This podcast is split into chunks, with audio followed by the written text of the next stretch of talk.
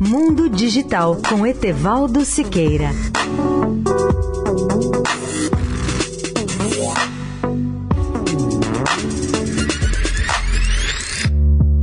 Olá, amigos da Eldorado. A NASA completa 60 anos em julho. Criada em 1958 pelo então presidente Dwight Eisenhower dos Estados Unidos, ela executou com êxito crescente a nova política norte-americana nas áreas de aeronáutica e espaço. A NASA, que é a sigla em inglês de Agência Nacional de Aeronáutica e Espaço, foi a resposta mais acertada dos norte-americanos no momento em que a antiga União Soviética dava shows de sucesso com os seus Sputnik Sputniks. Pessoalmente, eu sempre tive especial interesse pela conquista do espaço, porque a partir de 1967, já no Estadão, eu era um dos jornalistas que redigia as notícias desse setor, tanto do lado soviético quanto dos primeiros passos do projeto Apollo norte-americano. A partir de 1969, eu fui incumbido de cobrir nos Estados Unidos diversos momentos da conquista da Lua, como o da Apollo 11 e da Apollo 13, bem como nas décadas seguintes pude acompanhar na Flórida o lançamento das sodas Voyager,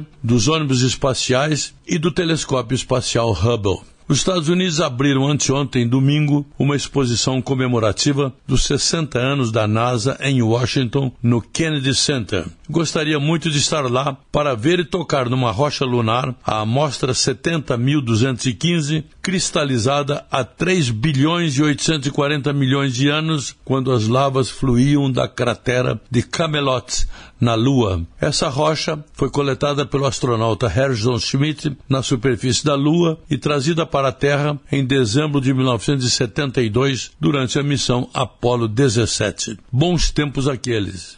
Etevaldo Siqueira, especial para a Rádio Eldorado.